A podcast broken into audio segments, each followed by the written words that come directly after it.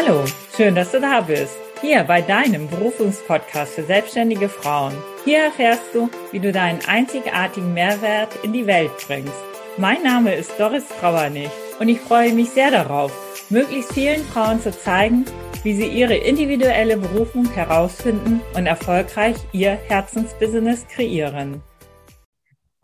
Heute begrüße ich ganz herzlich Doris Notnagel. Doris ist die Inhaberin vom Brautkleid Wunderland All About Your Dreams. Schön, dass du heute da bist. Ich danke dir, Doris. Und wenn zwei Doris was auf die Spur bringen, wird es immer eine gute Sache. Ich freue mich, dass ich da sein darf. Das hast du sehr schön gesagt. Ich freue mich auch. Ja, Doris erzählt uns heute, wie sie durch eine befreundete Redakteurin schon in jungen Jahren im Brautmagazin blätterte einige Jahre später ihre Leidenschaft für diese wunderbaren Kleider fand und jetzt eine kleine Schatzsucherboutique für Bräute führt.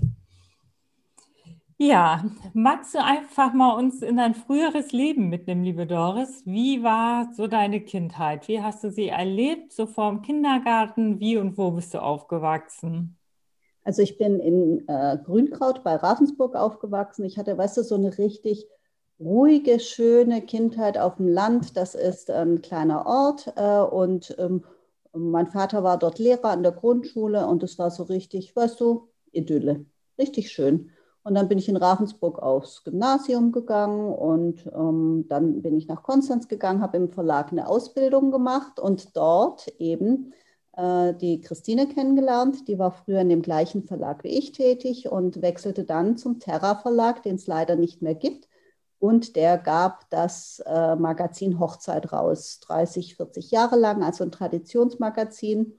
Und das ist ein Magazin, das war, also, äh, war sehr gut gemacht, muss ich sagen, habe ich sehr gerne gemocht, auch äh, ordentlich journalistisch aufbereitet, soweit, das, soweit man das im Rahmen von Hochzeiten macht, weil die Themen ändern sich ja jetzt nicht maßgeblich.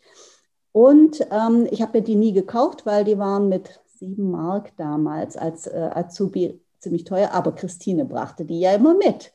Und immer wenn ich bei ihr war ähm, und wir hatten eine ganz schöne Freundschaft, dann lagen die da und ich habe immer gesagt, darf ich angucken? Sie sagt, ja klar, das ist meine Arbeit. Und dann habe ich immer was so geblättert und, und diese, äh, ich habe immer dann so die Deko überblättert und so diese Fragen so, was kauft man für einen Ring oder wie dekoriert man oder darf man auf dem Standesamt einen Schleier tragen oder all das. Das war für mich gar nicht interessant. Ich habe mir immer nur die Kleider angeschaut.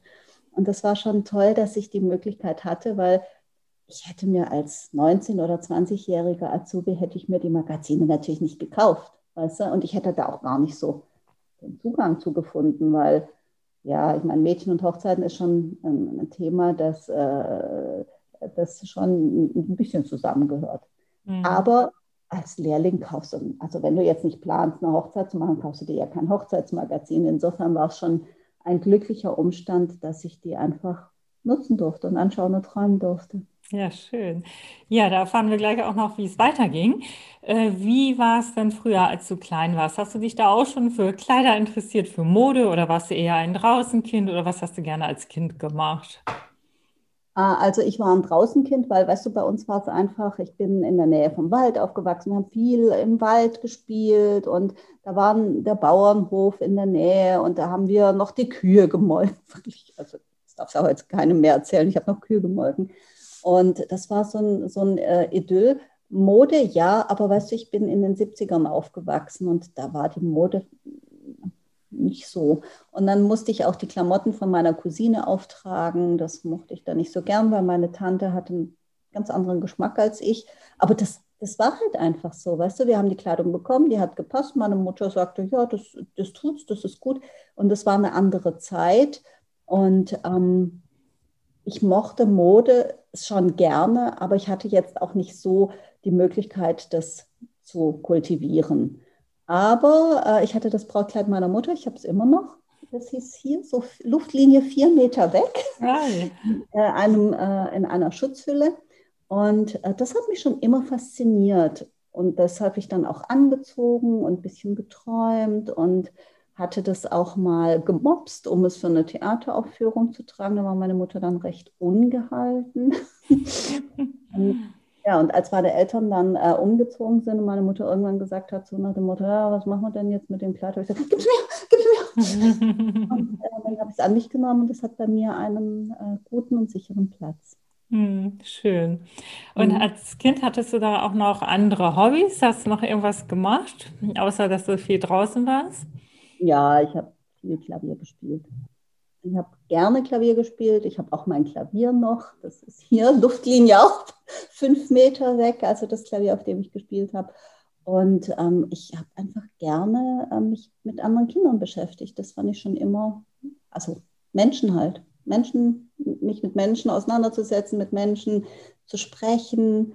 Viel gelesen. Ich habe ganz viel gelesen. Meine Mutter sagte, der schönste Tag in ihrem Leben war, als ich endlich lesen konnte und nicht mehr kam und sagte, Mama, vorlesen. Kann ich mittlerweile, wo ich ein Kind habe, äh, nachvollziehen. Ja, was hast du gerne gelesen? Ähm, ich bin ja jetzt in, in der Nähe von Ravensburg aufgewachsen. Da gibt es die Ravensburger, also den Verlag, die Ravensburger Taschenbücher. Die habe ich viel gelesen. Die hatten auch so eine äh, ganz tolle äh, äh Kinderserie mit den unterschiedlichsten Dingen. Ähm, die Schatzinsel, weißt du, und dann so, ja gut, natürlich habe ich auch Hani und Nani gelesen. Weiß nicht, gibt es das heute noch? Hani und Ich glaube schon, aber ich bin nicht ganz sicher. Ich glaube, Ja, das ist ein Klassiker. ja, ich glaube auch. Wobei das, äh, das ist ja aus einer anderen Zeit ein bisschen, weißt du. Ja, ja. Das habe ich gern gelesen. Meine Freundin hatte die auch alle und dann konnte ich die immer borgen. Und, ähm, und dann war ich auch ein äh, persönlich bekannter Gast äh, der äh, städtischen Bibliothek. Also die Mhm.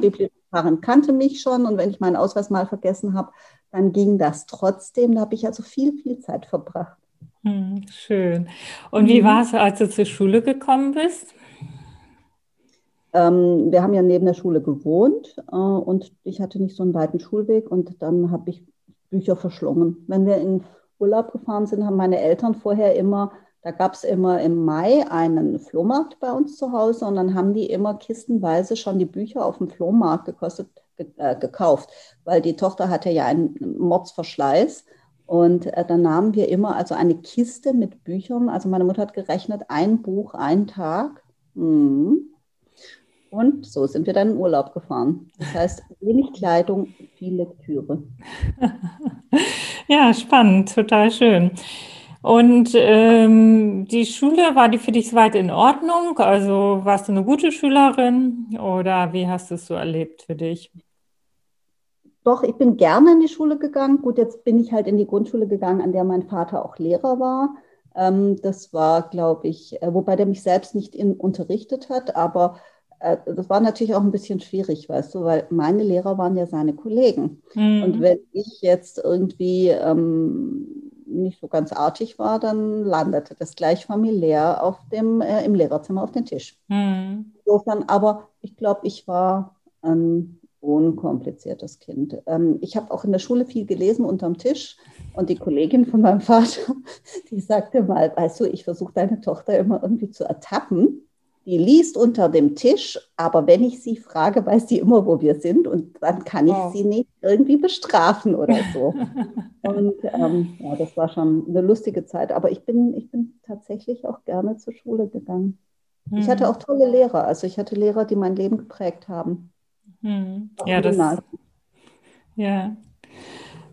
Und als Jugendliche, hast du da irgendwelche besonderen Erlebnisse gehabt oder da auch schon überlegt, was du werden willst? Gab es da schon eine bestimmte Richtung für dich?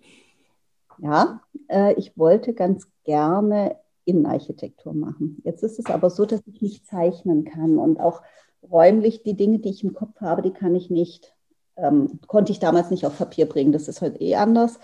Aber ähm, es war dann ein bisschen schwierig. Ich habe dann Möbel angefangen, ein bisschen zu restaurieren und habe ähm, auch mich mit Stoffen beschäftigt. Ich habe zum Beispiel für mein Abiballkleid habe ich lange auf den Stoff gespart und habe den dann auch gekauft. Wir hatten also ganz, ganz tolles Stoffgeschäft bei uns in der Stadt und ähm, habe auch so Dinge wie Gardinen drapiert und mein Zimmer eingerichtet und immer schön mit Material. So, ähm, das war schon so meins.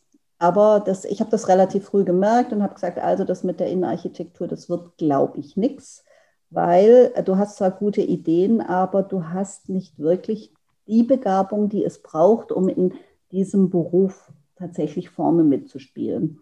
Und das war dann aber auch, ja, ich dachte, ja gut, dann machst du es halt irgendwie für dich zu Hause. Und dann habe ich mich auf die Materialien konzentriert. Ich weiß noch genau, ich habe ähm, fünf Meter cremefarbene, so ein bisschen creme-vanillefarbene Wildseide gekauft, als sie im Sonnenangebot war, um mein Abiballkleid draus nähen zu lassen. Und das habe ich dann auch gemacht. Hm, schön. Das sah ja dann auch schon wahrscheinlich fast aus wie ein Brotkleid von der Farbe her. Creme-weißfarbene Seide.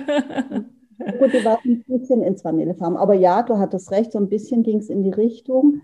Und ähm, ja, das, das hat schon viel, viel Freude bereitet, ja. Musste dann erst eine Schneiderin suchen, die das auch kann und einen Schnitt. Und also ich war da auch ein, äh, ein regelmäßiger Gast in diesem äh, Stoffladen, äh, wo es auch, weißt du, da gab es dann so große Musterbücher, wo du Schnitte drin hattest. Und da gab es Wogschnitte. Und die Wogschnitte, die waren immer ganz besonders äh, pfiffig, fand ich damals. Heute würde ich sagen, hm, altbacken, wenn du auf 30 Jahre zurückblickst. Und ähm, da habe ich mir tatsächlich für äh, 9 Mark, glaube ich, einen Wogschnitt bestellt. Den musstest du dann in der richtigen Größe bestellen und bin dann mit dem Kleid und dem, äh, äh, mit dem Stoff, also mit dieser Wildseide und dem ähm, Futterstoff, da habe ich passend gekauft und diesem Schnitt bin ich dann zur Schneiderin gegangen, habe gesagt, da machen. Das äh, hat, hat viel Spaß gemacht und ich hatte dann schon auch ein besonderes Kleid an. Also das hat schon früh angefangen. Da. Hm. Also es war nicht, es war nicht unbedingt üblich, dass äh, alle zur Schneiderin gingen und mit dem eigenen Stoff, äh, die haben, die meisten haben sich eher was gekauft, was Fertiges. Es war üblicher als heute. Ja. Also mhm. doch muss man sagen. Also es war jetzt nicht so wie in den 50ern. Also für meine Mutter war das äh, völlig vertraut, dass man mit mit solchen Dingen zu einer Schneiderin geht und sich was anfertigen lässt. Und bei uns war das schon ein bisschen weniger so, aber heute kenne ich, also wenn ich jetzt meine Tochter angucke und ihre ähm, Schulkameraden äh, und den Abiball und ähm, Tanzkränzchen oder sowas, das wird schon leider viel online gekauft.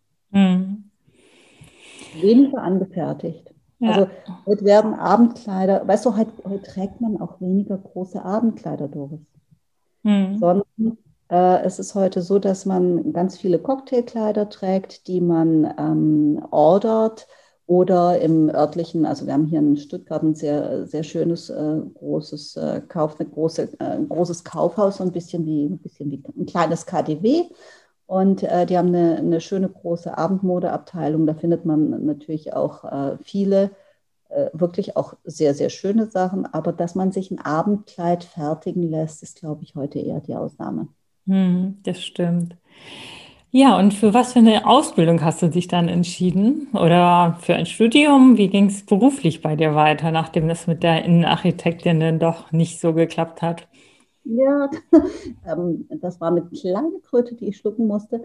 Ähm, ich wollte dann, also ich habe Abi gemacht und dann wollte ich irgendetwas mit ähm, Sprache machen, mit Literatur. Ich habe überlegt, ob ich Literatur studieren soll.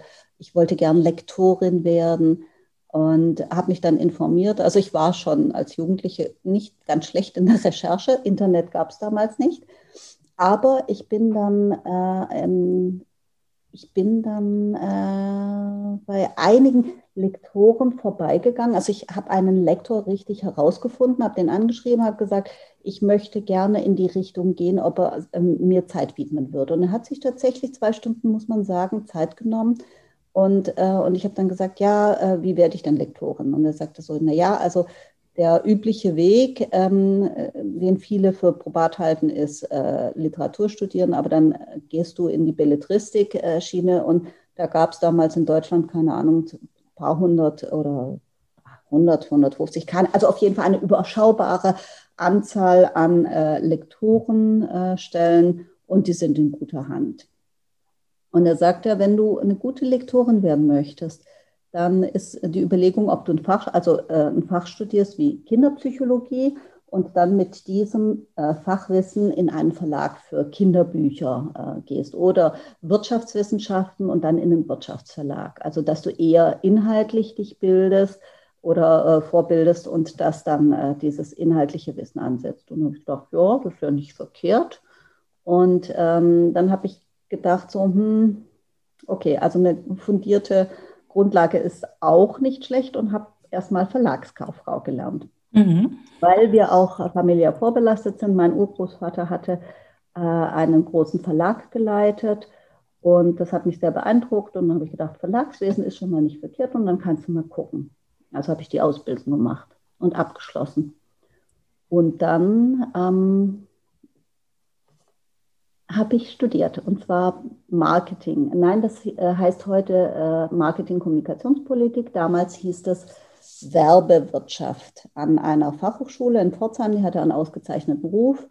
Und äh, ich habe gedacht, naja, Werbewirtschaft, vielleicht kannst du dann mit Werbetext was machen und eine wirtschaftliche Ausbildung. Ähm, ich hatte ja schon eine kaufmännische Ausbildung, ein wirtschaftliches Studium dann noch zu machen, ist vielleicht auch keine schlechte Sache, weil ähm, als Diplom-Betriebswirt, das war damals der Abschluss, als Diplom-Betriebswirt ähm, hast du dann viele Möglichkeiten und ähm, wünschenswerterweise etwas mit Verlag oder Büchern oder Text. Ähm, das war so das Ziel.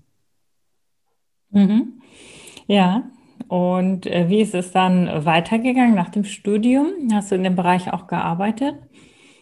Ja, da ging es dann ganz anders weiter. Mhm. Äh, das Leben hat ja seine eigenen äh, äh, Regeln und Ziele und sagt manchmal so, ich würde ich gerne woanders sehen. Aha. Also habe ich das Studium abgeschlossen, war dann äh, in der Werbeagentur und dann hat mich ein ähm, Bekannter angesprochen, hat gesagt, er arbeitet in einem großen Industrieunternehmen und sie bräuchten jemanden, der äh, sich mit Text auskennt und mit Marketing und ähm, so ein bisschen und ob ich nicht Lust hätte. Und dann habe ich gedacht, hm, ja, also in der Agentur hat es mir nicht ganz so gut gefallen. Das äh, sah besser aus, als es sich tatsächlich dann äh, erwiesen hat. Und der hat mich dann engagiert und seither bin ich in diesem großen Industrieunternehmen und mache unterschiedlichste Aufgaben. Immer Querschnittsfunktionen. Ich mache kein Marketing mehr. Also ich mache jetzt internes Marketing, ich mache auch äh, vieles mit Text und ähm, ein paar Querschnittsfunktionen, wie ich beschäftige mich mit Datenschutz, ich beschäftige mich mit Arbeitsrecht. Ähm, und das macht mir auch Spaß, muss ich sagen. Also ich glaube, Doris, dass ähm, ganz viele Menschen das, was sie eigentlich als Ziel haben oder als Ausbildung haben, dass sie da nicht landen. Das ist ein Meilenstein auf unserem Weg, der uns auch dorthin bringt, wo wir vielleicht auch hingehören oder wo wir uns äh, sehen können oder wo wir unseren Platz finden. Aber das ist nicht immer das Ziel, was man sich vor Augen geführt hat. Und das ist auch gut so. Also ich habe ganz viele Kollegen, die die unterschiedlichsten Berufe haben. Einer äh, war Jesuit, eine Kollegin war Kosmetikerin, einer war Lehrer. Und weißt du, so bringt jeder das doch trotzdem mit, was er ähm, auf diesem Weg auch gelernt hat oder auch in dieser Ausbildung gelernt hat. Ja. Und äh, wie kam es dazu, dass du dann wieder äh, die Brautkleider für dich entdeckt hast? Ja, so ganz losgelassen hat mich das ja nie, aber wenn man dann ins Studium geht, ähm, dann, äh, und weißt du, dann bist du ein junger Mensch, da bist du 20 oder 22, dann, also ich dachte jetzt in dem Alter nicht ans Heiraten, dann tritt das Thema so ein bisschen in den Hintergrund und auch die Brautkleider, die dich inhaltlich interessieren, aber von dem, was sie äh, symbolisieren, war das dann nichts für mich. Weißt du, heiraten und Brautkleider, das war dann so, mm, mm, mm, ich bin jetzt cool und ich studiere jetzt und der Weg geht in eine andere Richtung. Und dann irgendwann ähm, habe ich dann äh, meinen Mann kennengelernt und dann war das Thema Heiraten ähm, äh, zur Diskussion. Er hatte mir dann einen Antrag gemacht und wumms, zack, war das Thema da. Und, ähm, und dann haben mich die Kleider doch äh, sehr begeistert und in ihren Bann gezogen und seither nicht mehr losgelassen. Wie hat das konkret ausgesehen dann? Also, dass du letztendlich auch ein Geschäft eröffnet hast, das war ja wahrscheinlich auch noch mal ein Weg, oder wie kam es genau dazu? Hat auch lange gedauert. Mhm. Dann dazu, ich war auf einer, auf einer Hochzeitsmesse und da war eine Modenschau und die war von einem der lokalen äh, Brautmodengeschäfte, auch ein ganz solides Geschäft ähm, damals. Und äh, die Modenschau war toll und da war ein Kleid, wo ich gedacht habe, boah, da war ich so richtig so geflasht. Und äh, dann wollte ich dieses Kleid ähm, irgendwie auch probieren. Es hat dann auch irgendwann hingehauen. Da gab es dann auch noch ähm, ein bisschen einen Konflikt, weil meine Freundin, meine damalige Freundin, hat auch geheiratet und die war ähm, im Norddeutschland in ihrer Heimatstadt in einem Brautmodengeschäft und rief mich an und sagte, du, ich glaube, ich habe mein Brautkleid gefunden, das ist ein ganz tolles Kleid. Ich stand gerade im Brautladen in einem Laden, äh, in einem Kleid, äh, das ich anhatte und sie sagte, ja, das ist von der und der Firma, heißt so und so. Und ich nehme also dieses Label von diesem Kleid und gucke drauf und war das gleiche Kleid. und ich habe gedacht, das kann ja nicht dein Ernst sein und habe ihr aber nichts gesagt und habe gedacht, nee, uh -uh, wenn sie dieses Kleid von diesem Kleid träumen, dann wird es auf diesem Planet für dich eben ein anderes Kleid geben. Und ähm, dann kam sie zurück, also von, von der Reise, sie war ja bei ihren Eltern in Norddeutschland gewesen, kam also zurück und sagte, ja, sie sei sich ja doch nicht ganz sicher und so weiter. Und ob ich noch mit ihr ähm, ähm eine Brautkleidanprobe machen würde habe ich gesagt, ja, können wir machen. Ich hatte also ein besonderes Geschäft rausgesucht. Ich weiß noch, das war in Kreilsheim. Das ist ja jetzt nicht der nächste Weg bei uns, aber das wurde mir sehr empfohlen und hatte also einen exzellenten Ruf und eine tolle Auswahl und ähm, auch eine junge Geschäftsinhaberin, also die Tochter von der Inhaberin, die hatte also auch, war glaube ich Tänzerin, also die hatte also ein Fäbel für ganz ausgefallene Kleider. Also sind wir dahin äh, gepilgert und haben Kleider probiert für sie. Und die hatten auch dieses Kleid und sie hat das angezogen und ich habe nur gedacht, oh Gott.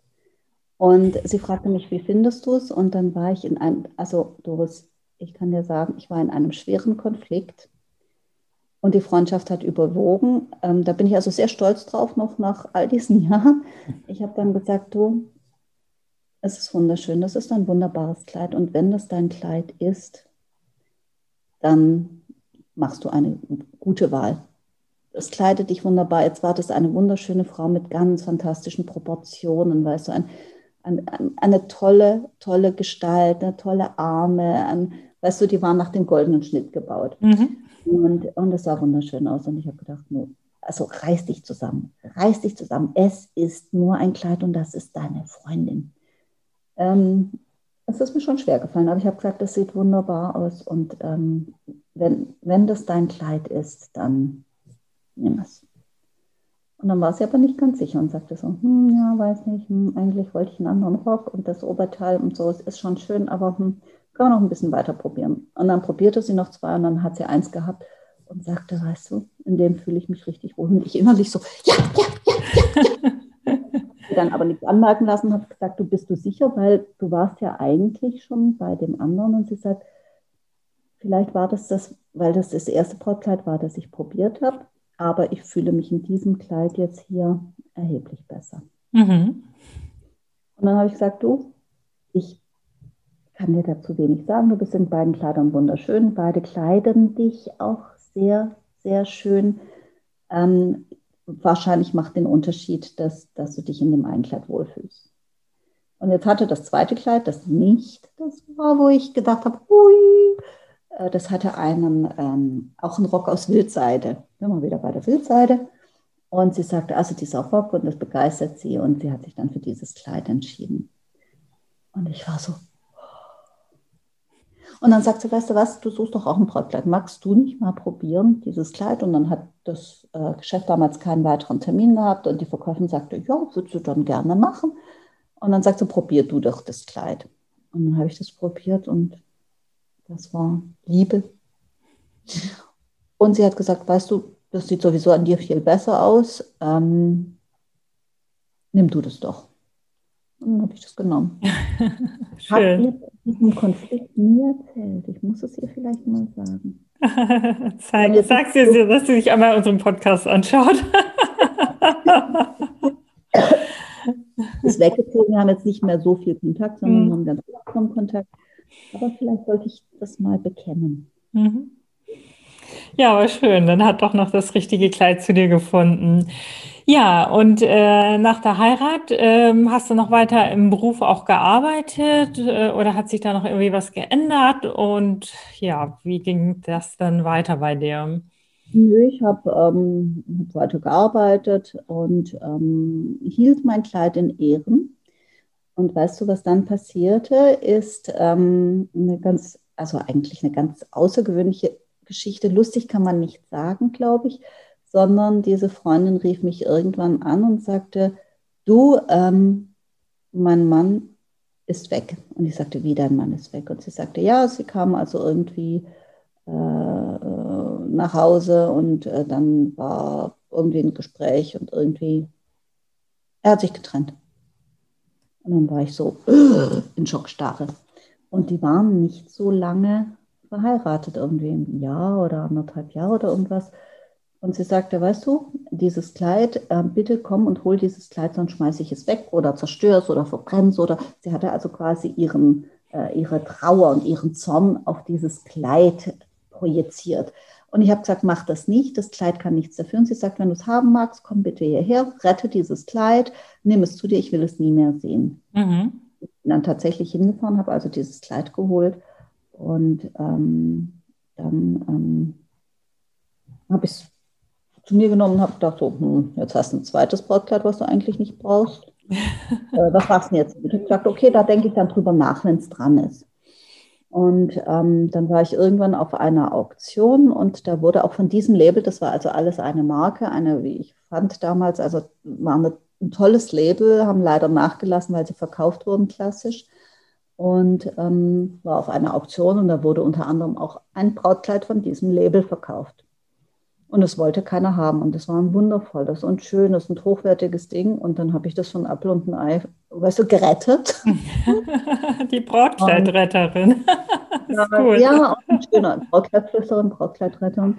Ja. Und dann habe ich das Kleid gekauft, äh, wieder jeglichen Verstand, der mir sagte, ein drittes Brautkleid, was soll das? Und mein Herz sagte, es ist aber so schön habe ich das ersteigert für einen Apfel und ein Ei, ähm, weil das tat mir irgendwie leid. Und ja, und dann hatte ich drei Brautkleider. Und weißt du was, das fühlte sich sehr gut an. Und dann habe ich angefangen, Brautkleider zu kaufen. Echt? das ist echt eine gute Story. Ja, ich habe die dann aber nicht irgendwie äh, getragen oder angezogen oder so, sondern ich habe die einfach nur gehabt, gesammelt. Und ähm, dann irgendwann äh, habe ich, dann habe ich weitergearbeitet, habe also ein, ein, Kind bekommen, habe trotzdem weitergearbeitet immer und irgendwann, ähm, also dann war ich irgendwann auch getrennt und geschieden, habe aber immer noch eine ganz liebevolle Beziehung zu meinem Brautlein von damals.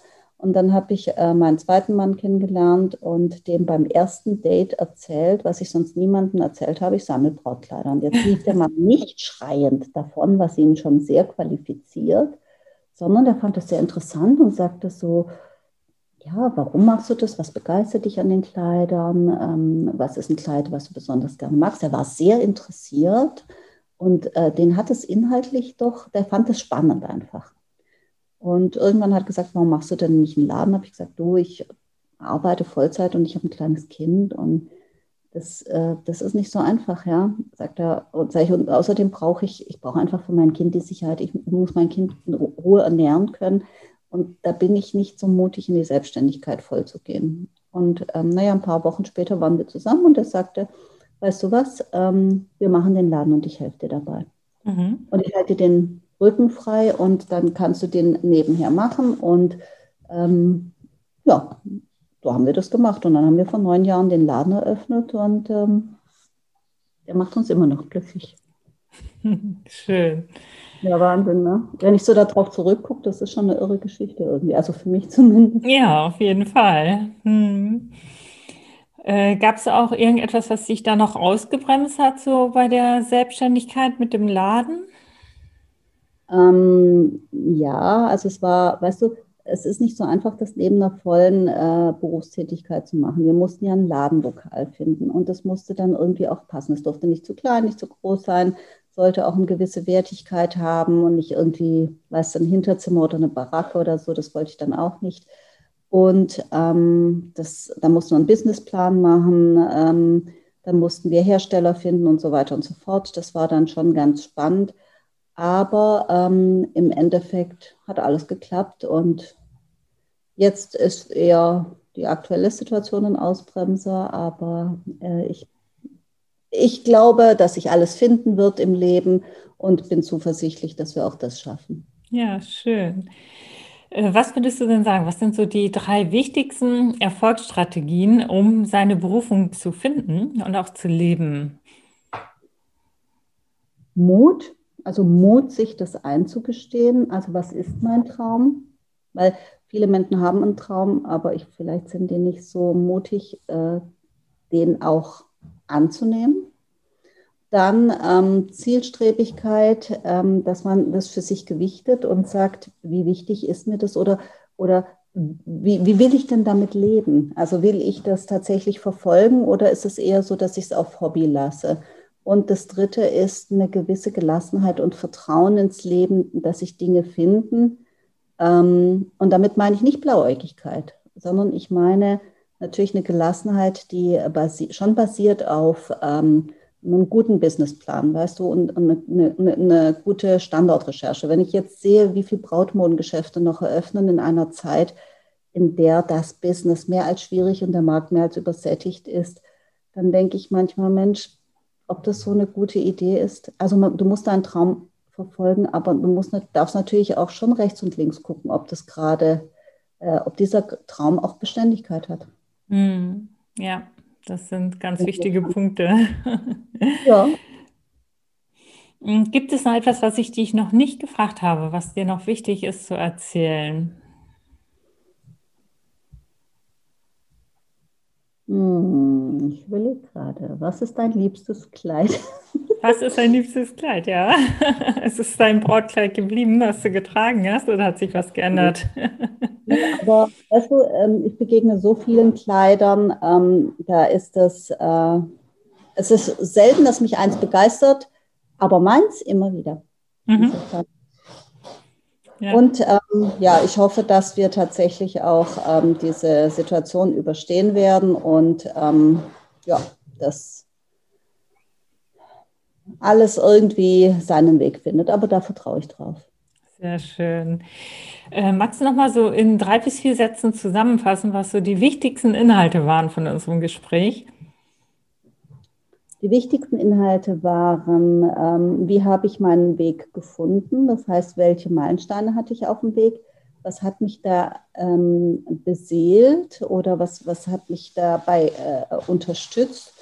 Und äh, was, ich glaube, es ist auch so ein bisschen eine versteckte Botschaft, was würde ich denn jemandem mitgeben, der, ähm, der auch seinen Traum sucht? Mhm. Ja, ja, sehr, sehr wertvoll. Also das fand ich jetzt auch sehr, sehr schön, deine Geschichte und auch sehr inspirierend und auch wirklich den Weg zu gehen, wie es alles funktioniert, den Mut zu haben, das Vertrauen, dass es auch weitergeht, gerade auch in der herausfordernden Zeit. Also ganz ähm, eine sehr gute Leistung. Ähm, magst du uns noch erzählen, wo wir dich am besten finden und wie wir dich am besten erreichen? Also für den Fall, dass sich Bräute unseren Podcast anschauen und gerne von dir beraten werden möchten oder Tipps oder Ideen zu deinen Brautkleidern haben möchten. Zu meiner Leidenschaft, ja. Also, man findet mich bei www.allaboutdreams.de äh, unter info at allaboutdreams.de und äh, also da stehen auch alle Daten drauf. Und wenn jemand möchte und sich äh, aufs Brautkleid konzentrieren möchte oder da mal tiefer eintauchen in die Materie, dann ähm, mache ich äh, tatsächlich auch seit äh, einem Jahr einen Podcast, der heißt All About the Dress und äh, ist meines Wissens nach der einzige regelmäßige deutsche Podcast, der sich aufs Brautkleid konzentriert und da kann man dann schwelgen in wen nehme ich mit oder woran erkenne ich ein gutes Brautmodengeschäft oder was gibt es für Stoffe, ähm, wie bereite ich mich vor, ähm, was ist das Thema Änderungsschneiderei. Also ziemlich konzentriert aufs Brautkleid, aber da sehr tiefgehend und mit sehr viel Anekdoten gespickt. Weißt du, wenn man das so lange macht wie ich, dann hat man auch ganz, ganz viele schöne kleine Geschichten zu erzählen, die einfach Spaß machen und äh, an die ich auch gerne denke. Ja, eine, das finde ich eine sehr schöne Idee, also einen Podcast zu dem Thema zu haben. Und interessant, dass es, weil kein, deines Wissens nach keine weiteren gibt in Deutschland. Also das äh, finde ich schon mal sehr, sehr spannend und sehr interessant. Also es gibt, äh, es gibt einige Podcasts, die sich mit dem Thema Heiraten beschäftigen, wo mhm. das Brautkleid ein, äh, ein Teil davon ist. Ja. Und da machen Kollegen auch gute Arbeit. Und dann gibt es äh, in den USA gibt's einige Podcasts. Äh, dann gibt es auch eine Kollegin, die äh, hin und wieder mal unregelmäßig was veröffentlicht, was ich aber auch schätze. Aber ich bin tapfer dran und versuche jede Woche eine Folge zu publizieren. Und das macht mir ganz, ganz viel Spaß. Und das gibt mir auch Energie in dieser merkwürdigen Zeit. Hm, ja, sehr schön. Also da hast du ja nochmal eine spezielle Podcast-Nische auch gefunden. Genau. Toll. Ja, prima. Dann bedanke ich mich ganz, ganz herzlich bei dir, liebe Doris, für das inspirierende Interview mit dir. Und wünsche dir wirklich von Herzen alles Liebe, alles Gute, dass die Zeiten sich wieder ändern oder sich andere oder gute Wege finden, alles rund ums Thema Brautkleid. Und es ist so schön, dass du deine Berufung gefunden hast und auch lebst und dass du sie hier auch mit uns teilst. Und ich danke dir auch, liebe Doris, dass ich äh, ein bisschen von meiner Leidenschaft erzählen durfte. Und weißt du, was ich jetzt mache? Ich gehe jetzt in den Laden und übergebe einer reizenden, ganz süßen Braut ihr Brautkleid, die sich schon sehr freut. Und das ist mein, nach dem Gespräch mit dir mein zweites Highlight heute. das ist ein ganz toller Abschluss. Dankeschön. Danke dir. Alles Gute für dich. Bleib Alles. Gute. Du auch. Danke fürs Zuhören. Ich freue mich unglaublich, wenn du deinen Berufungspodcast jetzt abonnierst und speicherst. Ich wünsche dir den Drive und den Mut, dich jetzt auf die Reise zu deiner Berufung zu machen und sie in die Welt zu bringen. Denn du bist ein Geschenk für diese Welt und die Welt wartet auf dich. Ich sende dir eine riesengroße Umarmung es ist so schön, dass es dich gibt. Ganz liebe Grüße, deine Doris.